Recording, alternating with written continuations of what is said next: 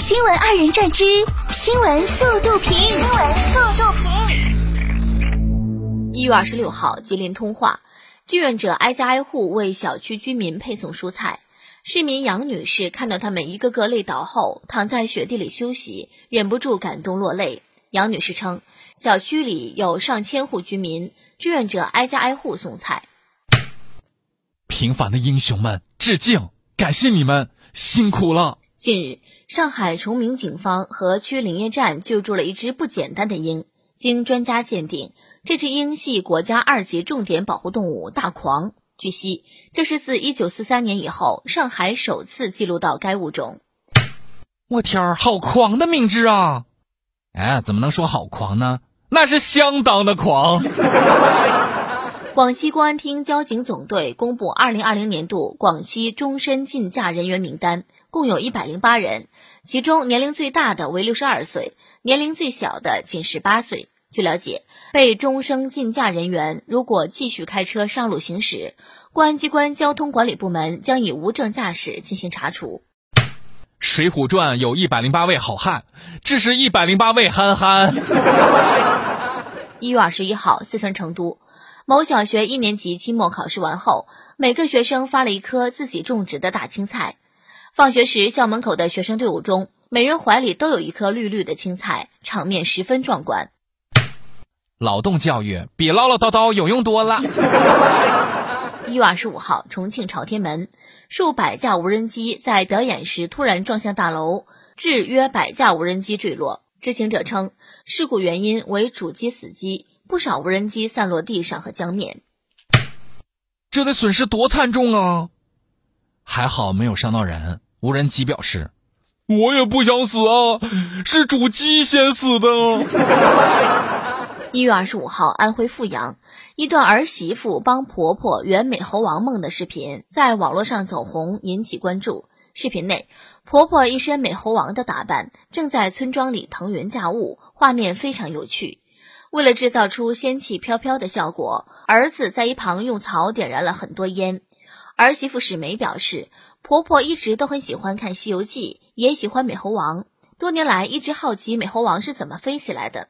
为了帮她圆梦，就和丈夫拍了这么一个视频。孙悟空被烟熏的眼睛都睁不开了。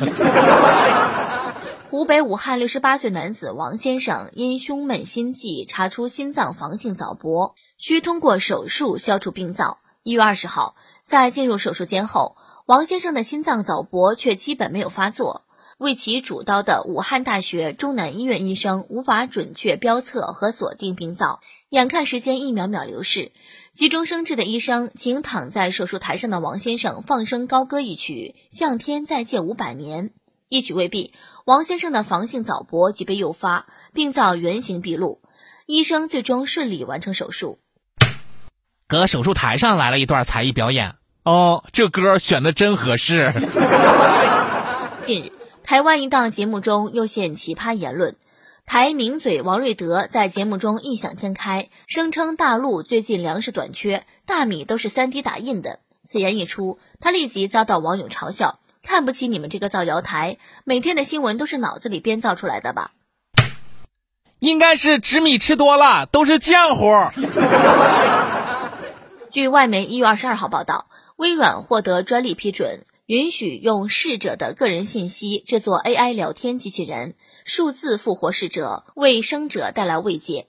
它将能模拟人类对话，可被设定为任何人。目前，外界对 AI 聊天机器人褒贬不一。有报道称，如果应用得当，聊天机器人未来可能会被视为真正的治疗工具。这是黑镜第二季。据今日印度二十五号报道，在印度首都新德里地区进行的第五轮新冠病毒血清抗体检测中，平均每两人里就有一人的检测结果呈阳性，这表明他们曾感染过病毒。据悉，新德里约有两千万人，这意味着至少有一千万人会已感染过新冠病毒。印媒称，这表明新德里正在朝群体免疫的方向迈进。看印媒这意思，你们还牛了吧？哎呀，你们就自己糊弄自己吧。近日，在哥伦比亚的布卡拉曼加城，男子拍到一岁大的孩子被旁边的小猫咪贴身保护的暖心画面。宝宝走在阳台上，想踮起脚抓栏杆，猫咪看到后担心不已，就用爪子将宝宝的手打下去。